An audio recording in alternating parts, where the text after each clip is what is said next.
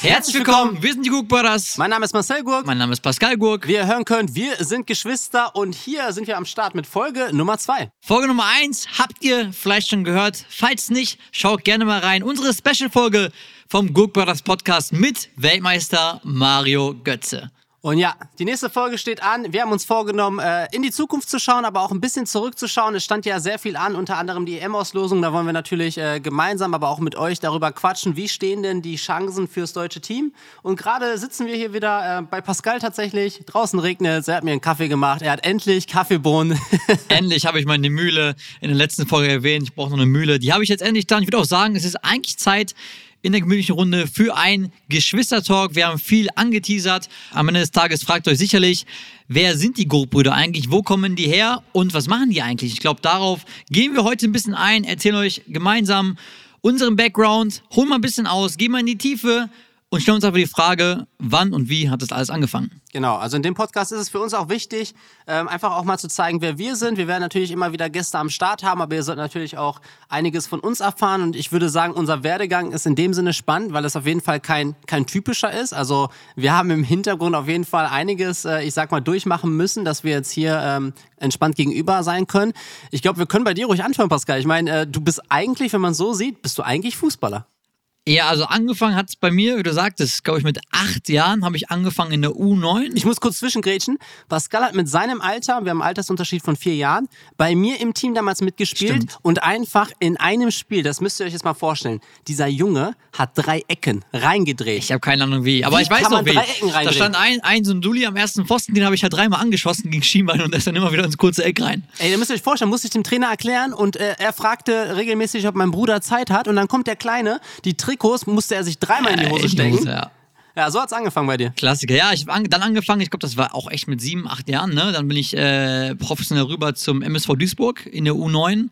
Hab dann tatsächlich da die ganze Jugend durchlaufen bis rüber zur U15. Das war schon cool, ne? Da hatte man schon diesen Zebra auf der Brust. ja, ne? ja, das war schon cool. Das war auch die MSV Duisburg-Zeiten in der zweiten Liga äh, mit Grillitsch und Co. für die Fußballfans da draußen. Ähm, genau, das waren so die MSV Duisburg-Jahre. Natürlich super viel, äh, viel erlebt, super viel Erfahrung gesammelt, mit vielen Profis dann irgendwie auch in Kontakt gekommen. Und man kennt es irgendwie als, als kleiner Junge in so einem Bundesliga-Verein zu spielen, äh, wo es professionell ist, wo irgendwie jeden Tag trainiert wird, wo man zu Turnieren nicht irgendwie nur in die Nachbarstadt fährt, sondern irgendwo hinfliegt. Ähm, ich weiß ja, du warst auch bei einigen Turnieren dabei, äh, kommen wir auch noch gleich zu. Ist schon, ist schon verrückt und ich meine, da geht schon viel Zeit drauf. Ich glaube auch so die ganze Jugend von mir äh, war. Du hattest keine. Ja, man kann sagen, super wenig Freizeit irgendwie. Die Freunde waren irgendwie die Mannschaftskollegen, mit denen man irgendwie am Wochenende zusammen war, mit denen man gewonnen hat, mit denen man verloren hat. Ja, und das war eigentlich dann, wie du sagst, meine, meine Jugend irgendwo auch. Ähm, gemeinsam mit dir, wo du auch immer wieder Teil des Teams irgendwie wurdest, äh, mal mit einer Freestyle-Show, mal irgendwie beim Training, mal vorm Training am Trainieren. Ähm, war schon eine intensive, verrückte Zeit, oder? Also ich- wenn ich überlege, die ganzen Fahrten, und du hast ja auch gesagt, ich bin teilweise einfach mal mit ins Auto Ja, ja. gestiegen, wusste gar nicht so, wo ist eigentlich das Turnier. Dann sind wir mit unseren Eltern, muss man auch sagen, die haben natürlich auch sehr viel Zeit investiert, äh, ihre Wochenenden auch umgeplant und dann äh, saß man da im Auto, ist irgendwie sieben Stunden gefahren, ist irgendwo mitten in Bayern äh, gelandet und dann äh, hieß es ja Turnier und ich bin dann schon mit meinem Ball rumgelaufen. Ja. Da habe ich schon gemerkt, auch ähm, ich habe es irgendwie genossen, auch mitzufahren, weil ich da auch erste Mal gemerkt habe, wie viel Aufmerksamkeit ich bekomme, wenn ich einfach nur da bin und mit dem Ball trickse. Ja, ja. Und damals war es auch nicht so, also indirekt spektakulär. Es war einfach so unwissend. Alle Jungs waren irgendwie mit dem Ball unterwegs. Da gab es aber einen auf dem Platz, der warst du, der hat einfach mit dem Ball was anderes gemacht. Also so war immer, halt damals ich, die Reaktion. Ja, und wenn ich eine Frage bekommen habe, kannst du den und den Trick? Für mich war klar so, ich kann, ich kann alle Tricks. Und zu dem Zeitpunkt äh, war es halt eben wirklich so, ich wusste halt noch nicht, wo der Weg hinführt. Ich glaube, parallel habe ich auch noch weiter Fußball gespielt. Natürlich dann nicht so hoch äh, wie du. Bei mir war es dann wirklich äh, von Anfang bis Ende, kann man sagen, der Aschenplatz. Und wie ich eigentlich auch dann wegkam vom Fußball, ist eigentlich die Geschichte, wie du angefangen hast. Ich hatte Probetraining beim MSV Duisburg. ich Stimmt, bin natürlich ja. dann durch die Technik aufgefallen, auch auf den Turnieren. Bin zu Duisburg, habe mein Probetraining gemacht und hatte schon in der Umkleidekabine Krämpfe, weil ich mir dachte, ey, die Jungs, die strahlen schon so eine Professionalität aus. Aber ich kann mich auch an die eine erinnern, Marcel, das war wirklich eine Medizineinheit auf dem Ascheplatz und ich wusste schon, ich meine, ich, ich kenne Marcel super gut, Medizinbälle, Ascheplatz, irgendwie den Jungs hinterherrennen, fangen, ist einfach nicht die Realität und nicht das, irgendwie, wo du hin wolltest. Ja? Ey, ey, auf dem Ascheplatz im alten Verein hieß es, äh, um die Hütchen laufen, das hat man ja verstanden. Ja, ja. Da, dort, da, da steht der eine schon mit einem Klemmbrett. Ich habe jeden vorgeschickt, war der Letzte und habe immer noch nicht verstanden, wie die Übung geht, weil es einfach so viel auf einmal für mich war. Und ich glaube, das Feedback war auch, ey Marcel, ganz ehrlich, so äh, technisch super. gut, ja, ja. Bist ein bisschen schmal für den Sport. Also ich war jetzt nicht der, der, der breiteste, nach wie vor nicht. Ja, ich Und, aber auch ähm, nicht. Also, Ja, ja gut, aber du mit deiner Schnelligkeit, das muss man Das auch stimmt. sagen. Ich glaube, Pascal war locker in der letzten Liga Ja, 100% mit einer der schnellsten Das Spieler in der Liga. Ja, das stimmt schon. Ja, und zum Thema Turniermeister ist mir noch eine Sache eingefallen. Ich weiß nicht, ob du dich daran erinnern kannst, aber, was er hat schon gesagt, er war bei jedem Turnier dabei. Und es gab ein Turnier, das war in München. Ähm, es war auch ein Aus Auswärtsturnier gewesen, da ist man mit, mitgeflogen und mitgefahren. Und da war es so, da hatten wir, oder jedes, jedes Team hatte deren Maskottchen äh, Gott. dabei. Und es war so, dass wir unser Maskottchen dabei hatten, aber wir hatten zu der Zeit, weil es natürlich in München war, nicht, jeder, nicht alle konnten mitfahren, hatten wir unseren Trainer dabei, unser Co-Trainer, ein paar Eltern, die waren natürlich irgendwie äh, Kaffee trinken im Restaurant und da war Marcel auf dem Platz. Gut, da brauchen wir natürlich ein Maskottchen und Oh Gott. wen haben wir uns ausgesucht? Natürlich dich, Marcel. Marcel im Ennards-Kostüm bei MSV Duisburg auf einem, ich glaube, U14-Turnier war es damals gewesen. Deine erste Erfahrung. Ich als- weiß nicht, ob ich es verdrängen wollte oder Kostüme. vergessen wollte, aber tatsächlich, wenn ich manchmal gefragt werde, warst du schon mal im Maskottchenkostüm, sage ich Äh, manchmal legendär. extra nein. Aber ja, ich habe nicht gewusst, dass wir so tief im Podcast äh, einsteigen. Aber ja, ich äh, war einmal Maskottchen auf dem Turnier meines Bruders, ja. Aber das war ja alles noch äh, der Anfang. Du warst ja so viele Jahre dort, dann bist du ja nochmal gewechselt, dann nochmal gewechselt und ich glaube, dann ist Genau. auch so ein bisschen die YouTube-Serie entstanden. Ja, es du war eigentlich zwischen der Zeit von MSV Duisburg, glaube ich, U15 zu RWO U16, also Rot-Weiß Oberhausen. Äh, damals auch noch höher gespielt. Ähm, wir haben damals auch zwischen Duisburg und Oberhausen gelebt. Ähm, es war eigentlich, die Fahrzeit war eigentlich relativ gleich zu MSV Duisburg und Rot-Weiß Oberhausen. Ähm, und da hat eigentlich so ein bisschen die Zeit, Zeit begonnen, wo irgendwie die ersten YouTube-Videos online kamen von meinen Spielen. Ähm, ich meine, das war damals Reviercup, da habe ich schon gegen MSV Duisburg, also gegen MSV Duisburg logisch, gegen Borussia Dortmund, gegen Schalke, gegen solche Vereine gespielt. Und es war schon auch, auch als Junge irgendwie spektakulär. Plötzlich hast du das äh, Oberhausen-Trikot und das MSV-Trikot an und spielst da gegen Schalke. Äh, ich meine, sind Vereine aus der Top- Top-Bundesliga auf Turnieren. Damals weißt du auch noch gegen Manchester City, gegen Barcelona, äh, gegen Juventus, da waren teilweise auch alle wie viele dabei. heute dann auch, Ja. wie gesagt, Profis geworden sind und in den großen Vereinen auch spielen. Das war schon, das war schon krass. Ich sag, gegen die Hälfte der Bundesliga hast du selber äh, 100%, gezockt, ja? Ja, ist schon verrückt, das ist schon verrückt, es entwickelt hat. Und da, wie gesagt, war jetzt Rot-Weiß Oberhausen die nächste Baustelle. Und da war es so, dass Rot-Weiß Oberhausen noch in der Bundesliga gespielt hat, also in der Jugendbundesliga. Ähm, das war nämlich so mein Ziel, warum ich dann tatsächlich von MSV Duisburg nach Oberhausen gewechselt bin. Ähm, weil einfach die Bundesliga sozusagen die höchste Jugendliga ist, die man so spielen kann. Es ist hier äh, Bundesliga West, also im Westen, sprich gegen alle Vereine, die hier im Westen spielen, ähm, Gladbach und Co. Genau, und da habe ich sozusagen zwei Jahre auch U19 Bundesliga gespielt. Einmal als Jungjahrgang, also als jüngerer Spieler, die waren sozusagen alle ein Jahr älter. Und dann spielst du noch eine zweite Saison, wo du theoretisch gleich alt bist. Und das war, wie du sagst, Marcel, irgendwie so die Primetime, äh, wo YouTube am Wachsen war, wo ich dann tatsächlich so jeden Sonntag irgendwie ein Video hochgeladen habe, irgendwie mein Spiel gegen Borussia Dortmund, mein Spiel gegen Schalke. Das war so die erste YouTube-Serie, wo irgendwie ein YouTuber äh, sich gezeigt hat und auf sich reagiert hat, wie das Spiel so war. Und äh, Genau, also ja. das, was jetzt mehr oder weniger Genau. ähm, regelmäßig geliefert wird, weiß ich noch. Ähm, ich glaube, so gerade dann die jüngere Generation, die in kleineren Vereinen gespielt hat, hat sich dann so ein bisschen ein Vorbild genommen. Ja. Weil ihr wart natürlich auch mit Oberhausen so ein bisschen in der Liga der Underdog. Genau, und genau. es war halt immer cool, wenn ihr halt gegen große Teams am Start wart. Ähm, wie gesagt, Dortmund und Schalke sind, glaube ich, zwei gute Beispiele. Und man einfach sehen wollte, so kommt ihr ran, wie ist die Reaktion? Und das war schon zu der Zeit ein krasses neues Ding. Deshalb, wir machen gerade Sprünge, aber es war einfach eine lange Fußballzeit bei Pascal. Ja. Und dann kam für dich eigentlich und dann im Nachhinein für uns YouTube als die erste Plattform, wo Genau. wir mehr oder weniger in Social Media eingestiegen sind. Natürlich schon mit Instagram, aber gerade YouTube, wenn man jetzt rückblickend schaut, das hat schon krasse Ausmaße gehabt. Ja, ich habe schon letztes Mal drauf geschaut und ich habe geschaut, ein paar Videos hatten echt so 500, 600.000 Aufrufe von Spielen, wo ich damals gar nicht realisiert habe, was ist es eigentlich? Also ich habe da wirklich nie auf Zahlen geschaut. Wir haben auch eigentlich keinen Cent damit verdient. Es war rein, hey, ich zeig euch mein Spiel. Ähm, ich gehe irgendwie Samstag, Sonntag zum Spiel, ich nehme euch dann irgendwie Woche für Woche mit. Und das war es eigentlich auch. Ich meine, umgekehrt, was die Zahlen heute bedeuten würden, ist völlig Ist verrückt. Ich sage selbst, Top-YouTuber kommen teilweise nicht an die Zahlen ran, die wir damals hatten. Das ist wirklich krass. Und das ist halt das äh, Traurige oder auch vielleicht die Botschaft, dass dass man vielleicht auch die Dinge direkt schätzen sollte, weil ich glaube, auch Plattformen verändern sich und Social-Media-Kanäle sind untereinander auch unterschiedlich. selbst ich schaue manchmal auf unsere alten Videos und denke mir, Wahnsinn, zu der Zeit habe ich mir aber nicht gedacht, oh mein Gott, ja, ja. wie krass sind wir gerade am Start. Und deshalb ähm, schon überragend. Und ich glaube, bei dir gleichzeitig auch, da hast du ja schon dich reingefuchst, was so Markenarbeit angeht. Ja, genau. Das heißt, man kennt, auch wenn ich jetzt noch Leute sage, kennt ihr den berühmten Schuhschrank? Ja, der war legendär. Jeder sagt, dein Bruder und die Schuhe. Pascal hatte einfach seine Intros vor einem Schrank gedreht. Ihr könnt euch das nicht vorstellen. Dort waren, ich weiß nicht, wie viele Paar allein im Hintergrund, bestimmt 50 ja, bis 100. Also 50, sag mal, die limitierten Paare waren immer so ein bisschen ausgestellt als Background und ich glaube im Keller rundherum waren es, glaube ich, irgendwie 350, 400 Paar Fußballschuhe. Deshalb, wie gesagt, ihr könnt gerne mal Gurk Brothers eingeben auf YouTube, äh, gerne mal äh, nach unten scrollen, dann seht ihr Pascal als, als Fußballer und auch äh, Pascals Schuhsammlung. Also ich glaube, das ist auf jeden Fall wert, um so ein bisschen dann auch zu verstehen, so, ey, wir sind in dem Sinne erstmal Sportler, und ja. dann sind wir eigentlich mehr oder weniger mit der, mit der Zeit gegangen. Ja, logisch, durch die Reichweite und irgendwie durch die Plattform selber, äh, durch das Fußballspielen, durch irgendwie das tägliche Training war natürlich die Nachfrage nach Fußballschuhen damals äh, sehr, sehr groß. So hatte ich auch irgendwie zwei, drei Instagram-Kanäle gehabt mit über Millionen äh, Follower, die irgendwie rein nur um Fußballschuhe ging. Da kamen immer die Fragen, hey Pascal, welche Schuhe kannst du jetzt empfehlen?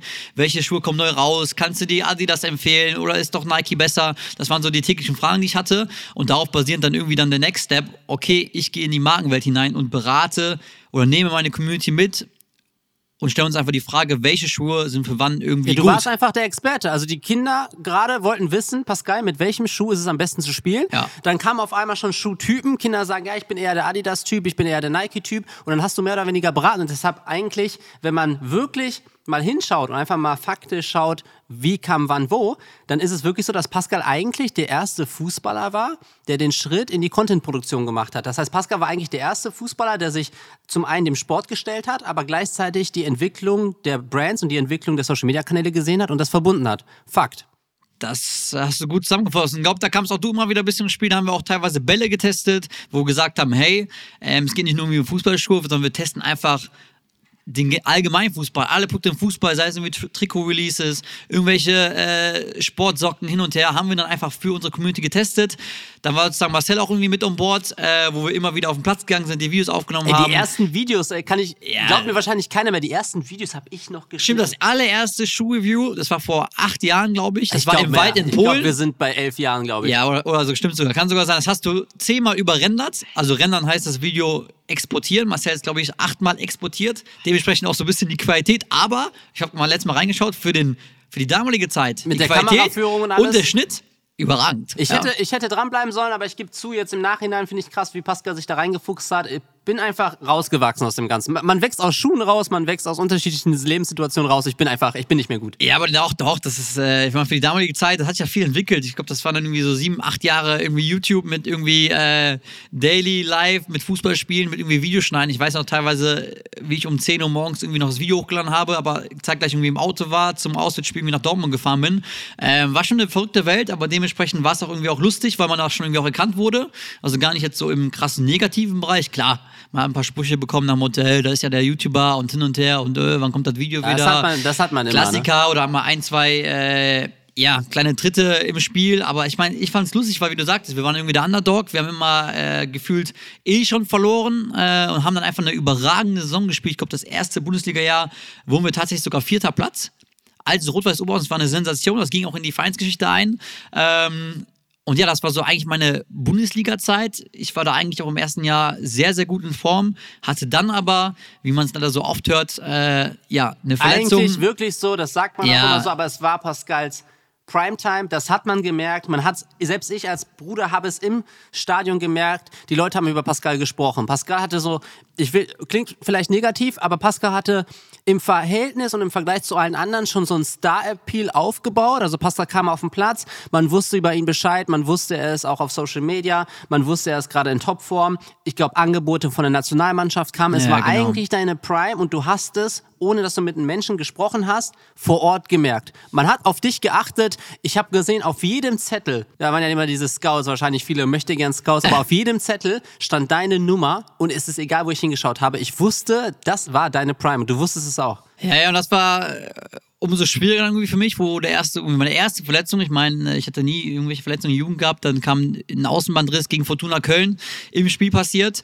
Äh, ja, da wurde man irgendwie das erste Mal bewusst, hey, wenn du nicht auf dem Radar bist oder wenn du nicht auf dem Platz stehst, äh, mit irgendwie 17, 18 Jahren, dann bist du erstmal erstmal raus. Also ich meine, super viele Spiele vergangen. Ich glaube, dann ist die ganze Hinrunde, Rückrunde fast schon ähm, ja, in den Sand gefallen. Äh, ja, und dann habe ich erstmal gemerkt, okay, Pascal, du bist raus, du bist jung du musst dich irgendwie zurückkämpfen. Ich meine, man kennt es von vielen. Nach einer Verletzung dauert es nun mal. Man muss irgendwie klarkommen. Es geht auf die Psyche. Es geht, du musst super viel investieren. Du musst das Doppelte investieren. Ähm, bist aber noch jung und irgendwie äh, hast du noch das normale Schulleben. Äh, sei es irgendwie Abi und Co. und musst das irgendwie alles handeln. Das war schon teilweise nicht nur viel, sondern am Ende auch für mich im Nachhinein zu viel, äh, um das gleichzeitig alles zu handeln und irgendwie, irgendwie der Alte zu werden, weil du schon, also zumindest ich war super, super gekränkt. Und ich will auch sagen, nach der Verletzung war ich eigentlich nie der Pascal Gurk auf dem Platz, der es irgendwie vor der Verletzung war. Klar, man will es irgendwie nie wahrhaben, aber ich glaube, am Ende des Tages, wenn ich mir auch danach Situation angeschaut habe, es hat unfassbar gedauert, bis ich wieder irgendwie mal angezogen habe, bis ich mal wieder so eine 1 1 Situation hatte, die ich davor, die, die, die mich davor so unbekümmert äh, glänzen lassen hat deswegen würde ich schon sagen, dass es irgendwie auch mit Grund war, warum dann irgendwie das zweite 19. Jahr so semi gut war. Ich meine, es war, ich habe immer noch gespielt, es war, es war top. Ähm, aber so von der Entwicklung her bin ich irgendwie stagniert, ich bin irgendwie stehen geblieben. Ähm, und dementsprechend war sozusagen der Übergang von nur 19 zu Profis schon schwieriger. Und jetzt kommt nämlich noch der noch schlimmere Punkt. Genau da zum Übergang hatte ich halt die nächste Verletzung, die sich da irgendwie schon während der Saison ange, angeteasert hat. Und zwar ja, vielleicht kennen sich einige aus, was eine Schambenentzündung. Wir hatten ja in der ähm, ersten Folge auch darüber genau. gesprochen, Mario Götze auch unter anderem gehabt. Ich weiß, bei dir war es ein komplizierter Fall, weil es irgendwie kam und nicht weggehen wollte. Und es hört sich, finde ich, harmlos an. Aber jeder, der gerade wahrscheinlich Fußball spielt und diese Diagnose bekommen hat, weiß, dass das einfach wahrscheinlich, ohne dass ich es hatte, das nervigste ja, im Fußball sein also kann. Also die Fußballer unter sich sagen, theoretisch ist es die schlimmste Verletzung, die du haben kannst, weil, wie du sagst, Marcel, die ist unberechenbar, die geht von selber aus weg. Du kannst sie super schwierig behandeln. Ich meine, logisch, ein Spieler, der jetzt, glaube ich, bei Borussia Dortmund spielt oder bei äh, Real aber Madrid. Auch da, auch da ja, Geduld dazu. Auch ja? da dauert es länger, aber ich glaube, klar, die haben andere Mittel. Ich irgendwie als Oberhausen-Spieler ähm, würde nicht behaupten, dass ich jetzt auch die besten Ärzte um mich herum hatte. Aber ja, es hat wirklich so lange gedauert. Am Ende des Tages waren es, glaube ich, ein Jahr und vier Monate mit tagtäglichen Schmerzen, mit irgendwie null Ballkontakt, äh, wenig Kraftübungen, äh, die ich dann irgendwie raus war zwischen Ende U19 Bundesliga und dann einfach dann natürlich, sagen wir mal, der Schritt zum Profi sein. Ähm, ja, war super schwierig. Ich habe alles probiert, äh, Spritzen reinbekommen, äh, irgendwelche Behandlungen, irgendwie Heilpraktika. Am Ende ist es teilweise von selbst weggegangen. Und ja, dann stand ich halt da äh, mit meinem super Werdegang irgendwie zwischen Jugendbundesliga und Co. und muss dann überlegen, hey, was macht der Pascal Gurk, der eigentlich in der 19. Bundesliga mit zu den Top-Talenten gehört hat?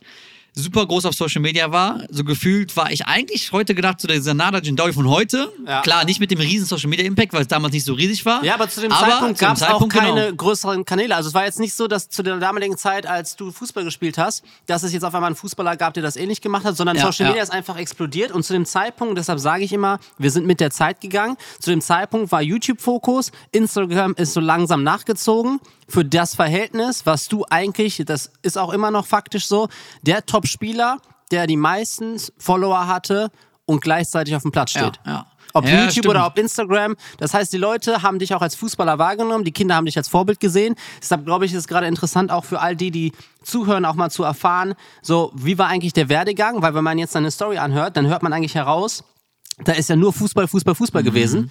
Und eigentlich ist dein neuer Lebensabschnitt vor kurzem erst gewesen. Ja, Deshalb, wenn ja. ich den Leuten immer dann sage, ja, Pascal war Fußballer, dann verstehen die gar nicht, wie kann das denn sein? Weil die Leute meistens einfach nur von jetzt denken. Das heißt, die sehen jetzt dein Profil und denken, du hast das ganze Jahr ja, oder das ganze Leben Social Media gemacht. Stimmt nicht. Und deshalb, glaube ich, ist diese Podcast-Folge so interessant, weil ich glaube, viele können äh, mitfühlen bei vielen ist es vielleicht eh nicht abgelaufen, bei vielen ist es vielleicht auch mal in die andere Richtung gelaufen. Ich glaube, man kennt viele Stories, wo es einfach wirklich durch Verletzung gescheitert ist. Umso bitterer, aber ich glaube, wenn wir jetzt hier so sitzen, können wir dankbar sein, dass diese eine Tür, das heißt dieses Social Media, was du einfach so seitlich mitgezogen hast, dass die Tür noch da war. Hey, it's Kaylee Cuoco for Priceline. Ready to go to your happy place for a happy price? Well, why didn't you say so? Just download the Priceline app right now and save up to 60% on hotels. So, whether it's Cousin Kevin's Kazoo concert in Kansas City, go Kevin, or Becky's Bachelorette Bash in Bermuda, you never have to miss a trip ever again. So, download the Priceline app today. Your savings are waiting. Go to your happy place for a happy price. Go to your happy price, Priceline. With threats to our nation waiting around every corner, adaptability is more important than ever. When conditions change without notice, quick strategic thinking is crucial. And with obstacles consistently impending, determination is essential in overcoming them. It's this willingness, decisiveness, and resilience that sets Marines apart. With our fighting spirit, we don't just fight battles, we win them. Marines are the constant our nation counts on to fight the unknown. And through adaptable problem solving, we do just that. Learn more at marines.com. Das war echt Glück, weil klar, man kennt es von vielen Fällen, man steht dann plötzlich da. Ich habe auch super viele Mannschaftskollegen, die, glaube ich, bis heute super Probleme haben. Die setzen alles auf die eine Karte. Ähm, ich meine, jeder hatte die gleiche Chance, Fußballer zu werden, aber man sieht und man hört es häufiger. Es ist einfach äh, nicht mehr so einfach. Es gibt super viele krasse Kicker. Äh, da kommen wir nochmal später zu so einer, zum coolen Format, wo auch, auch sag ich mal, Straßenfußballer was zeigen können. Ähm, aber es war immer ein Kampf, ein Duell um den Stammplatz und bei mir war es auch teilweise dann auch Druck, weil logisch, wenn ich Sonntag nicht liefere, äh, sieht es irgendwie dann äh, ganz Deutschland auf YouTube, wie äh, Pascal Guck sich irgendwie im Spiel verhalten hat. das stimmt. Und das war so ein bisschen auch mein Druck, den ich hatte. Hey, jetzt habe ich alle Leute mitgenommen, die haben gesehen, wie Ja. gut ich bin. Wo sind die Szenen, ne? Genau, wo sind die Szenen und wo ist jetzt dieser Pascal Guck, der auch 19 Bundesliga gespielt hat, wohin wechselt der? Es war so. immer ein schmaler Grad zwischen, du, du siehst gut äh, auf YouTube aus, wenn die Videos gut ankommen, aber was ist der Inhalt? Ne? Genau, das heißt, du ja. wolltest auch nicht das Äußere gut aussehen lassen mit ich spiele gegen Dortmund, sondern du wolltest auch zeigen, ich spiele gut gegen Dortmund. Genau, und dann habe ich logisch darüber nachgedacht, wie verpackst du das am besten und wie holst du die Leute auch ab, dass die sich auch irgendwie mitgefühlt kriegen.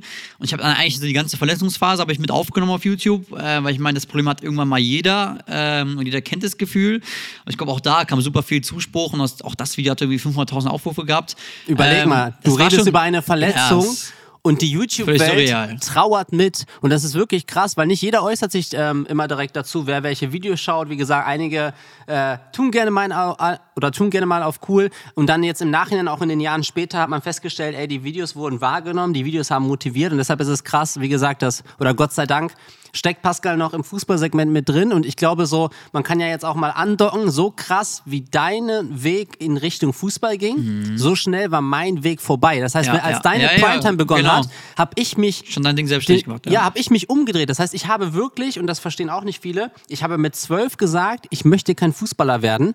Das ist absolut untypisch, weil mit zwölf stehst du auf dem Platz und träumst, der nächste Ronaldo zu sein. Bei mir in dem Fall Ronaldinho.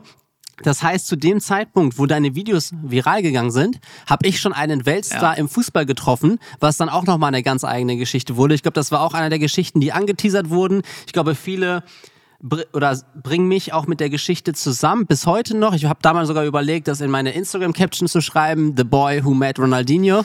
ähm, deshalb ähm, kann ich da direkt mal äh, andocken, wenn es Ja, also es war, wie du sagst, untypisch, weil zu der Zeit irgendwie ähm, jeder irgendwie auf dem Platz war. Ne? Die, ich meine, die Jungs, unsere Freunde haben irgendwie zu Hause angeklingelt, ey, kommt ihr mit Fußball spielen?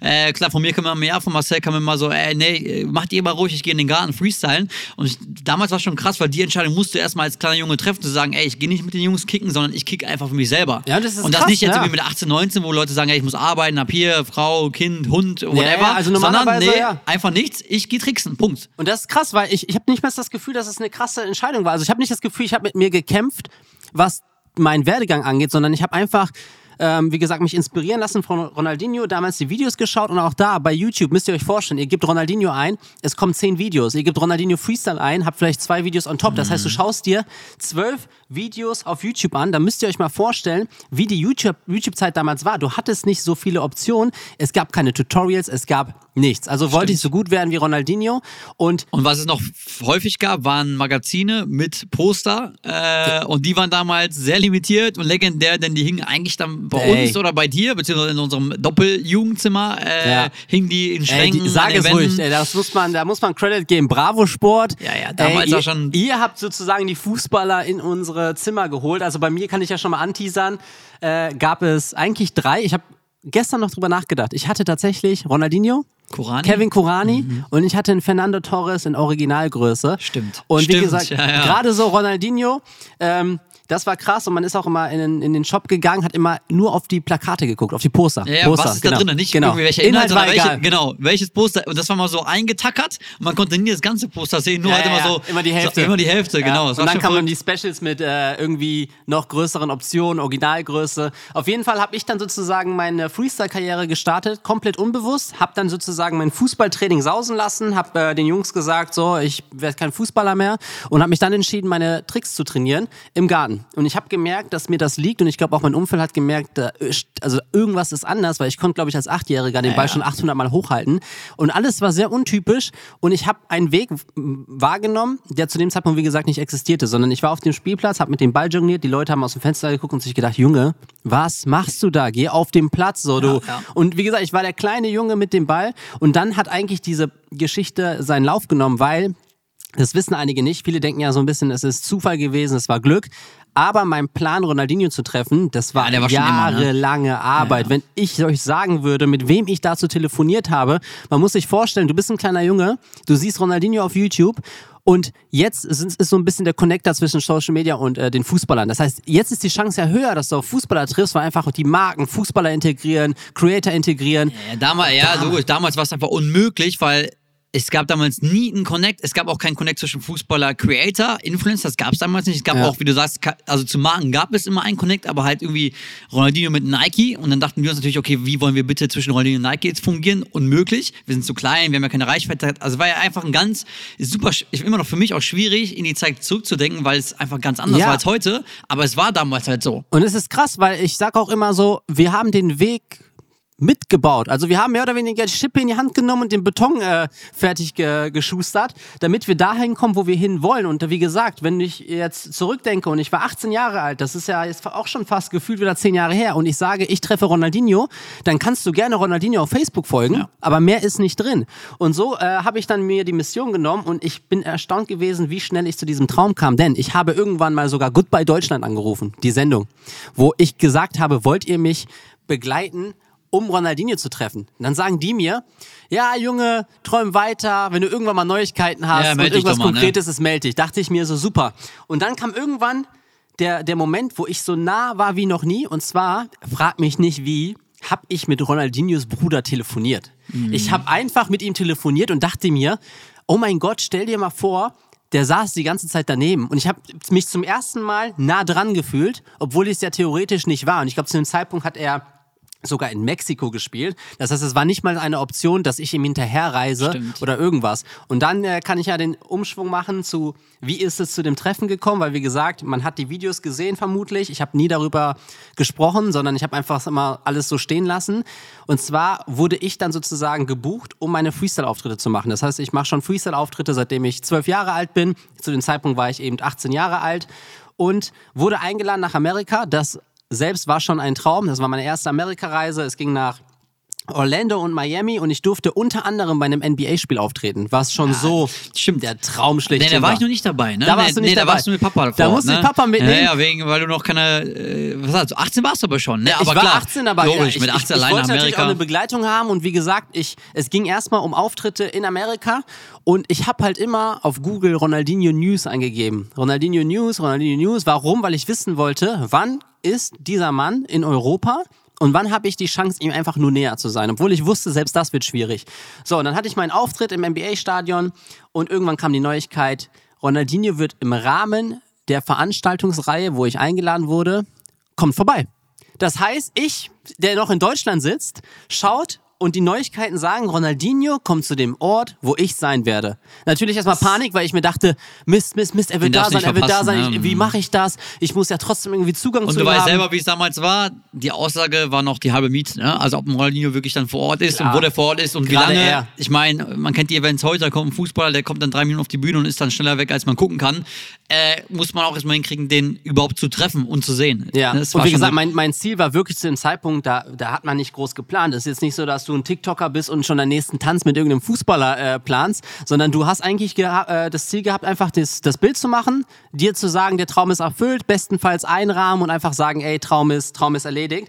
Und so wie es der Zufall wollte, es war dann so geplant, dass ich mit ihm auftreten sollte sogar. Also es war sozusagen noch Traum plus Traum. das wäre wär völlig verrückt. Genau, und dann hatte ne? ich meinen Papa eben dabei und die Kamera, ich habe die fünfmal getestet pro Tag, ob die auch angeht, äh, im Fall der Fälle, dass ich ihn spontan treffe. War das nicht ein Camcorder damals? Ja. Das war so eine Art Camcorder, wo du noch diesen, ich glaube, wo du wirklich noch diesen Arm noch in diese Ja, Schlaufe ja, hundertprozentig. Ich, ich sehe Papa, unseren Papa da genau da mit Ja. dieser Arm in der Schlaufe Ah, das konnte er stehen. gut, das konnte der gut. Wir Aber jetzt, aber jetzt realisiere ich überhaupt erstmal, dass Papa auch dann theoretisch getroffen hat. Ja. Das hat er nie erzählt, hä? ja, ir- irgendwie, äh, eigentlich hat er auch was Krasses miterlebt, aber ja, irgendwie Witzig, ey. Äh, reden wir gar nicht darüber.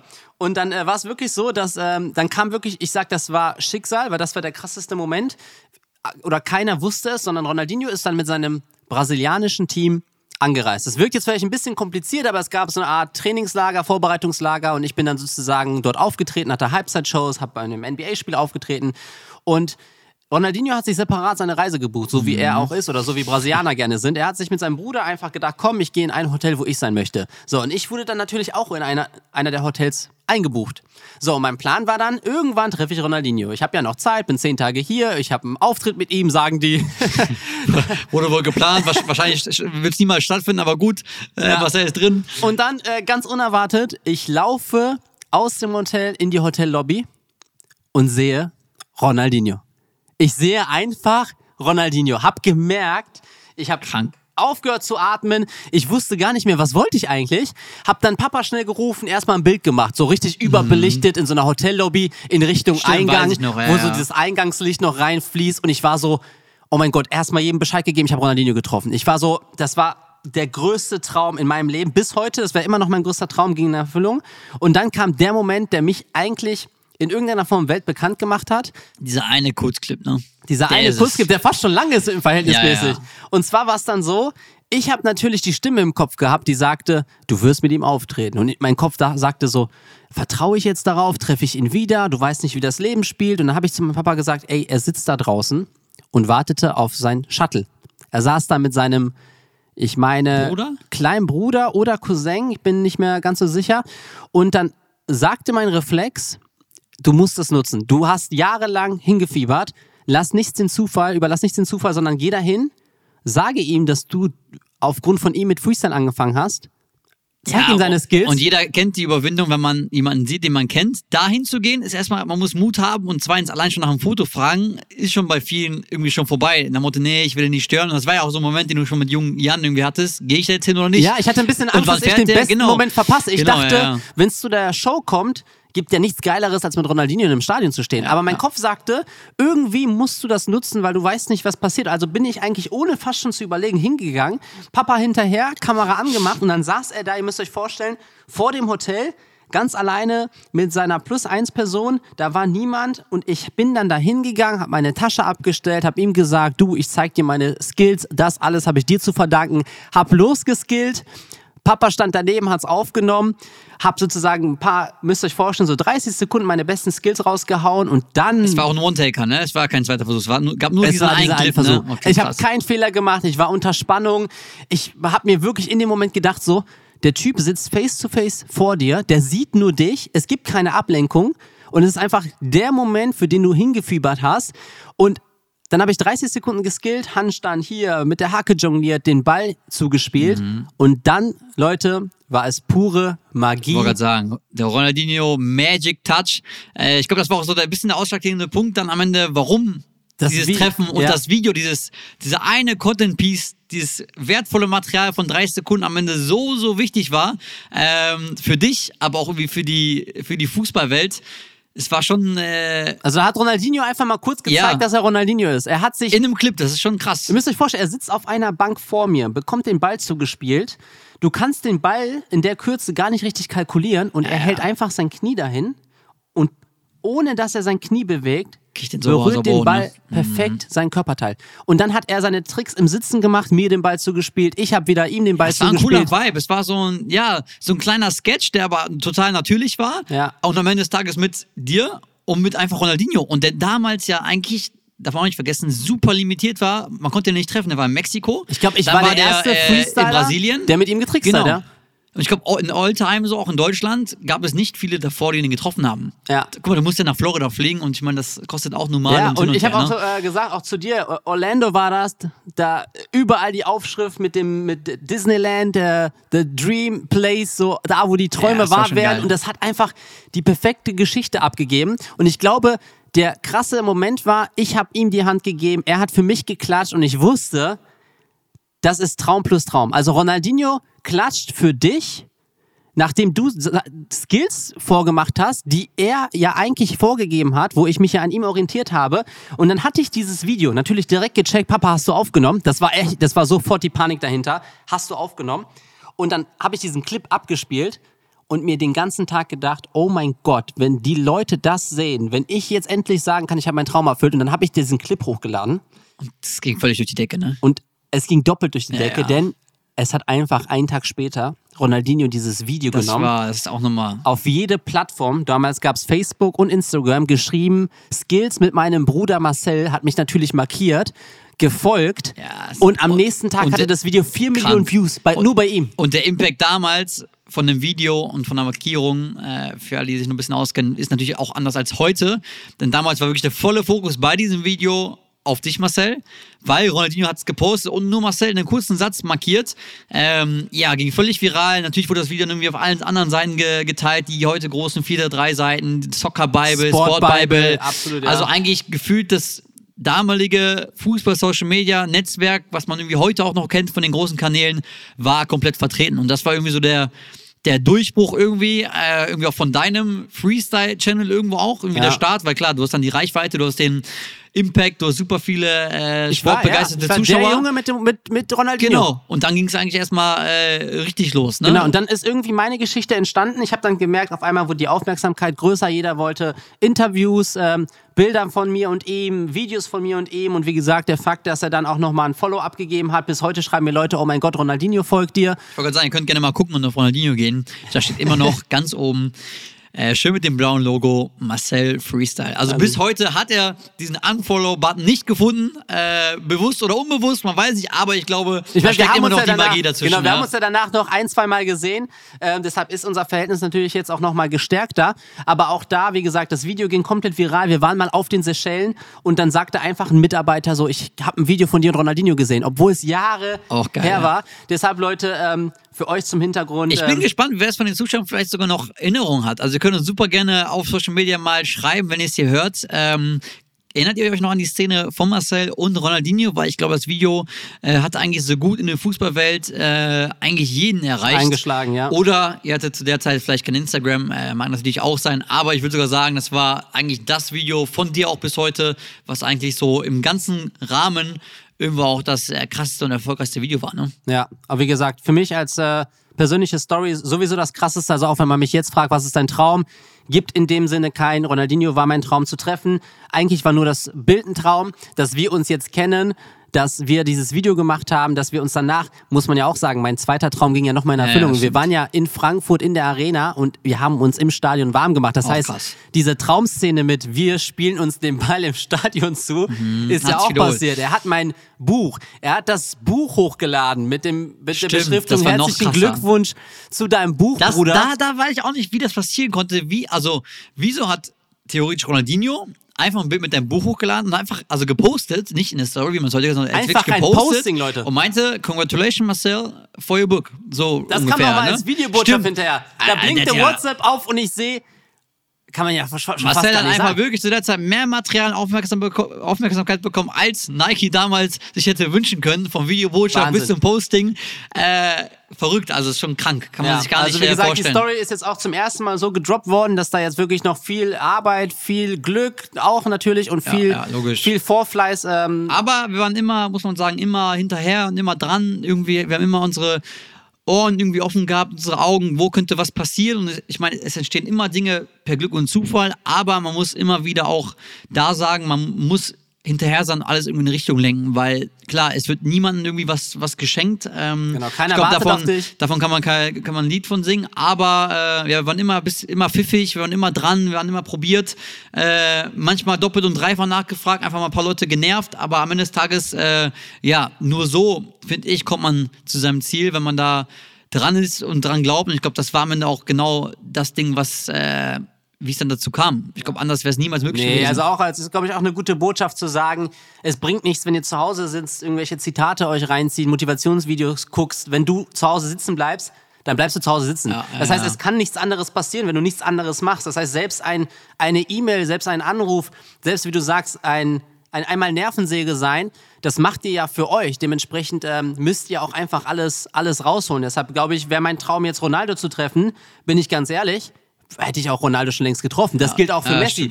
Aber es ist einfach so, jeder ist anders, jeder hat eine andere Präferenz und es ist einfach so, dass Ronaldo und Messi mit mir persönlich nicht so viel machen wie mit Ronaldinho. Ja. Und wenn es zu einem Treffen kommt, dann sage ich, hey, ist cool, aber dann poste ich das Bild wahrscheinlich mehr für die anderen als für mich. Und das Ja, mit Ronaldinho war halt einfach eine Klar, die persönliche. Bindung und irgendwie der Start, warum du angefangen hattest, irgendwie am Ende des Tages, hast du deinen Freestyle-Weg äh, nochmal so in die Schiene gebracht, du hast deinen Traum dann Idol getroffen und dann ging es eigentlich auch so indirekt weiter los. Wir kamen irgendwie auch selber zusammen. Ich irgendwie als Fußballer, du als Freestyler, äh, Start Ronaldinho und dann war irgendwie ja so der Aufmarsch irgendwie zwischen, wir treffen auf einmal andere Fußballer, wir treffen Athleten, wir treffen Musiker, was man ja damals niemals hätte denken können, wurde dann plötzlich irgendwie zum zur Realität, zum Alltag. Plötzlich hieß es, ey, wir treffen Montag Mario Götze, wir treffen Freitag Manuel Neuer, nächste Woche fahren wir dahin, nächste Woche will uns Eintracht Frankfurt haben, äh, dann fliegen wir nach Madrid, treffen wir Madrid-Spieler. Das war dann plötzlich so, von jetzt auf gleich wurde es irgendwie zu unserem Beruf, Job. ja? Ja, es wurde zum Beruf mit Fußballer, für Vereine, für Magen, mit den Vereinen Content zu kreieren. Das heißt, ihr seht eigentlich jetzt gerade auch, ähm, weil es Pascal so schön gesagt hat, gerade das, was wir jetzt machen, ist das Ergebnis von verschiedenen Bereichen, die im Vorfeld jahrelang durchgezogen wurden. Deshalb sagen wir, wir sind keine One-Hit-Wonder. Wir sind nicht die, die hier anfangen und sagen, das erste Video auf TikTok hatte 100 Millionen und dann plötzlich begann unser Leben, sondern bei uns ist ein stetiger Wachstum zu sehen. Wir haben vor, wie gesagt, vor Ja, seit 14 2010, Jahren angefangen. Das ist 2010, 11, hätte ich gesagt, war so die Startzeit und 2012 war so die Instagram. Das heißt, ihr müsst ja. mal zurückdenken, wie lange wir in Anführungsstrichen den Mist machen und wie lange es gebraucht hat, dass wir auch natürlich mit der Zeit gehen. Jetzt mit dem Podcast, das ist alles eine krasse Entwicklung und auch hier muss ich auch mal droppen. Ich weiß nicht, ob du es weißt, aber ich, es gab eine Bravo Sport, wo ich ein Poster war, ne? Stimmt, doch, das weiß ich noch. Es gab also Ja, die ja, kleinen Bilder, die ich mir ne? damals angeguckt habe von den Fußballern, Krass. war ich selber als Bild und ich weiß noch, wie ein Junge mir ein Bild geschickt hat, wo er mich aufgehangen hat. Ich habe mir natürlich selber die, ähm, die das Magazin äh, dreifach, Hast du das vierfach geholt. Ich ja, hab's ne? zu Hause. Also ich habe mich nicht als Poster rausgeholt, aber es gibt wirklich ein Bravo Sport Poster von mir in Geil. einer der Ausgaben. Das ist natürlich wieder so ein ne? Kreis, der sich schließt und deshalb glaube ich hier für euch so als als als als Info. Ich hoffe, ihr konntet auch so ein bisschen jetzt mal nachvollziehen, wo kommen wir her, wo wollen wir hin, was sind so Aber sagen wir ist auch noch am Ende so ein kleiner Ausschnitt noch, ne? Ich glaube, wenn man da richtig ausholt, noch dann mit äh, irgendwie Regionalliga noch äh, selber gezockt, dann aber schon nebenbei riesengroß auf TikTok gewesen. Äh, ich meine, war auch so die TikTok-Zeit, die uns dann noch nicht irgendwie äh, per Zufall groß gemacht hat, sondern einfach, weil wir wussten, hey, Das war auch Planung. Ja, Das der Planung. Nerv, der Nerv und unsere Videoidee und der Content irgendwie, den ich davor auch selbst mir beigebracht habe, von Marcel irgendwie coole Videos und Fotos zu erstellen, hat sich dann irgendwie drei, vier Jahre, ja, Auch so eine Sache. ja, du warst im bezahlbar Hintergrund, gemacht. Ne? genau, warst im Background für mich, konntest Videos erstellen, jetzt erstellst du Videos für andere und für dich. Das heißt, alles basiert irgendwie auf der Entwicklung der Zeit und auf unseren Skills, die wir aber nach und nach aufgebaut haben. Deshalb glaube ich so, könnt ihr uns mal gerne Feedback da lassen. Wie gesagt, ihr könnt uns auch eine, eine Nachricht schicken, auch gerne den Podcast bewerten, wie ihr die Stories gerade sagen, findet. super gerne äh, ja, uns kontaktieren und gerne, wie man schon sagte, die Folge, beziehungsweise unsere zweite Folge jetzt super gerne bewerten. Wir werden natürlich immer sehr, sehr dankbar, wenn ihr hier mal äh, ja, zu den Sternen greift und wie der Ronaldinho damals die fünf Sterne Skills hatte, einfach mal Boah, hier fünf ich hab auch Sterne einen da lässt. Fünf Sterne Skills, sagt Pascal. Und Thema Sterne. Wird sich Deutschland eventuell in Zukunft überhaupt noch neue Sterne holen? Denn wir Das haben ja Thema hast du ja gesagt. Wir haben angeteasert, EM-Auslosung. Ich glaube, wir müssen darüber sprechen. Das ist jetzt vor kurzem frisch passiert. Ich habe selber zugeschaut. Ähm, das heißt, ich habe das äh, die Auslosung äh, mitverfolgt. Und ähm, bin gespannt, was du sagst. Bin aber auch gespannt, was äh, die Community und die Zuhörer sagen. Denn ich finde ja, grundsätzlich hat Deutschland, glaube ich, eine gute Kein, Gruppe erwischt, oder? Keine verkehrte Ausgangsposition. Ne? Ich glaube, Schottland, Ungarn, Schweiz. Äh, war das die Gruppe? Genau, Schottland, Ungarn und die Schweiz. Das ist Gruppe A. Also ich glaube, es hätte schlimmer kommen können. Du, Ähm, du meinst wohl Gruppe D, oder? Mit äh, Niederlande, Österreich, Frankreich. Boah, ist natürlich ist ein Brett. Also ich glaube auch so generell, äh, wie es ausgelöst worden ist, auch mit den Spielorten. Äh, ich meine, Marcel, wir sitzen hier im Pott. Äh, hier wird sich was bewegen während der EM. Äh, wir sitzen sozusagen hier an der Quelle zwischen Düsseldorf, Gelsenkirchen, Dortmund. Ähm, nehmen wir unser Podcast auf und deswegen umso spannender auch äh, das komplette Jahr gemeinsam mit uns nächstes Jahr. Ich glaube, wir sind eigentlich so nah dran wie noch nie äh, mit den Connect zu den Standorten, mit den Connect zu den Spieler und Spielerinnen. Ich glaube, das wird, das, Das wird, wird ein Fest, spannendes ja. Jahr. Deshalb, also rückblickend, war es ein cooles Jahr. Äh, in Richtung Zukunft, glaube ich, wird die EM eine große Rolle spielen, auch zum Thema Podcast, wie du gesagt hast. Aber jetzt lass mal drauf eingehen, weil die, die Leute diskutieren, äh, ich habe schon so viele Videos gesehen, äh, packen wir es, packen wir es nicht. Die Einstellung in Deutschland ist ja grundsätzlich negativ. Man kann sagen, zu Recht, denn es wurde auch einfach nicht geliefert. Wenn du jetzt sagen müsstest, vorausschauend, wie schätzt du Deutschland ein? Wie gehen die in der Gruppe, Gruppe raus? Ich kann dir danach meine ehrliche Meinung sagen. Ich habe das Gefühl, ich, würd- ich kenne die Antwort.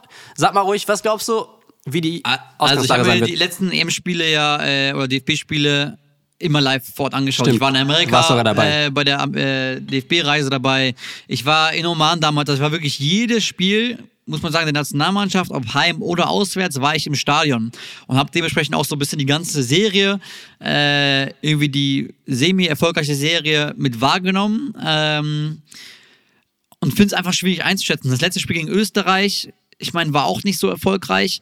Klar, man kann sagen, es sind Vorbereitungsspiele, man kann sagen, es sind Testspiele, äh, ist man halb so herzlich dabei. Nein, die Jungs geben immer eigentlich Voll, also immer Vollgas. Ähm, und deswegen finde ich es schwer, aber ich meine, wenn du dir Ungarn, Schottland anguckst, Schweiz, es sind klar Nationen, die eigentlich nie irgendwo vorne mit dabei waren. Aber ich sag mal so, heutzutage, das habe ich auch letztes Mal mit jemandem gesprochen, kann sowieso jeder kicken. Und jede Mannschaft, die damals so easy war zu schlagen, ist heute die Ja. irgendwie zum Verhängnis geworden. Das ist schon krass, wie das Niveau einfach der anderen Nationen Ja. so hoch gestiegen ist, dass Die Selbstverständlichkeit ja. von damals zum, zum Sieg ist jetzt auf einmal du plötzlich. hast es ja- nicht mehr, dass du sagst, ey, Schweiz, Deutschland ist doch easy, 4-0 für Deutschland, war doch, ist doch klar. Ja, also deshalb ist jede Gruppe wäre natürlich schwer. Ich sag dir ganz ehrlich, so und dann, dann Aber Deutschland muss da durchmarschieren, also das glaube ich schon. also für, für im Verhältnis glaube ich, ist es, ist es eine gute Auslosung gewesen. Ich glaube, da ist auch jeder der gleichen Meinung. Ich sag dir ganz ehrlich so, ich sag jetzt schon, wie es ausgeht und man kann gerne Feedback da lassen. Ich sage wirklich, es wird ein Unentschieden gegen Schottland. Ich sage, es wird eine Niederlage gegen Ungarn. Ich finde Ungarn jetzt mittlerweile einer für mich Top-Teams mit Wahrscheinlich spreche ich es wieder falsch aus. Soboschlei. Soboschlei. Ähm, und ich sage, es wird ein, ähm, ein Sieg gegen die Schweiz. Also sage ich Schottland unentschieden, Ungarn Sieg, also von Ungarn der Sieg und Schweiz Sieg für Und Deutschland. dann ich kommen wir sage zum am Thema. Ende, so klar wird es nicht, ne? Ich sag, ich sag wirklich, wir beenden das ähm, mit, mit Kampf auf den zweiten Platz. Okay, das ist mal. Ja, das Das ich ist mal jetzt. eine Ansage, aber ich meine völlig zu Recht, ähm, sowieso schwierig einzuschätzen. Es ist ja noch ein gutes Stück weit hin, also viel, also viel Vorbereitungszeit äh, für die Jungs, für das Team. Aber ja, ich sag mal so, es wird spannend. Äh, Wir werden hier alles live mitverfolgen und wir werden wahrscheinlich auch unsere Show weiterführen. Äh, für alle, die sich erinnern, wir hatten zur WM äh, die Reaction Show ähm, auf Magenta TV. Diese wird wahrscheinlich ähm, weiter fortgehen. Also ihr könnt uns auf jeden Fall auch live zusehen, wie wir auf alle Spiele reagieren und gemeinsam mit uns die Spiele gucken. Dazu kommen aber auch bald mehr News. Von daher folgt uns super gerne auf unsere Social Media Kanälen Master Freestyle und Pascal Gurk, äh, unsere Einzelkanäle und natürlich den Gurk Brothers Channel, wo immer wieder Updates kommen hier von unserem Podcast. Also auch da super gerne ein Follow da lassen. Dann nehmen wir euch auf jeden Fall immer wieder mit. Genau, hast du schön gesagt. Lasst uns gerne auf jeder Plattform connected sein. Wie gesagt, wir können auch mitdiskutieren. Ihr könnt uns auch gerne ähm, mitteilen, worüber ihr gerne sprechen wollt, worüber wir dann untereinander sprechen. Und deshalb glaube ich, ähm, ja, freuen wir uns noch auf dieses Jahr mit euch, aber vor allen Dingen auch auf das Ja. nächste Jahr. Und wir haben es eigentlich angeteasert und das könnte, glaube ich, ein gutes Thema auch für die nächste Folge sein. Denn nicht nur die EM kommt, sondern Das es folgen ganz viele unterschiedliche Ligen Ihr von Hummels und. Poldi, von Toni Kroos und Eli. Also da ist eine Packung an äh, Ligen geplant. Da können wir auch gerne mal unser Feedback da lassen. Und wir droppen auch, wo wir eventuell teil sind. Genau, und wir haben natürlich auch einige Verantwortliche mit an Bord und einige Charaktere, die in den jeweiligen Ligen mit dabei sind. Da holen wir euch in den nächsten Folgen ab. Deswegen lasst doch hier gerne ein Follow da beim Podcast, um nichts weiteres zu verpassen. Jeden Donnerstag kommt eine neue Folge. Hier ist die Folge 2 jetzt online. Von daher bewertet gerne den Podcast und Folgen nicht vergessen. Und wie sagt man so schon, Marcel, auch die Glocke nicht Aktivieren. vergessen zu aktivieren. Das war's. Eigentlich von uns würde ich sagen, Marcel. Es war ein mega, mega Talk. Äh, heute ein bisschen was länger. Heute ging es irgendwie das erste Mal auch mal um uns. Sehr gut. Äh, ich meine, wenn man Gäste hat, dann ist es teilweise immer schwierig, auch von sich selbst zu berichten. Aber jetzt wisst ihr ungefähr, wo unser Werdegang irgendwie angefangen hatte, wo wir herkommen. Äh, Genau, ihr kennt jetzt die Kernereignisse, wisst, was uns sozusagen in der Vergangenheit bewegt hat. Und ich glaube, ähm, das war auch mal gut jetzt, dass wir die Folge wollte 2 gerade sagen, es war, ich, ich fand es eine super spannende äh, Atmosphäre. Könnt sehr, sehr gerne mal euer Feedback da lassen. Wie gesagt, den Podcast vergessen nicht zu bewerten. Ganz, ganz wichtig. Und ich würde sagen, Marcel, das war's mit unserer zweiten Folge. Jeden Donnerstag die Group Brothers hier auf Spotify und da, wo man Podcast hören kann. Wir bedanken uns fürs Zuhören und wünschen euch eine entspannte, angenehme Woche. Und aufpassen, falls es schneit. genau, es ist und glatt. bis zum nächsten Bronastag. Donnerstag, jeden Donnerstag, Group Brothers. ciao, ciao. Ciao, ciao, bello.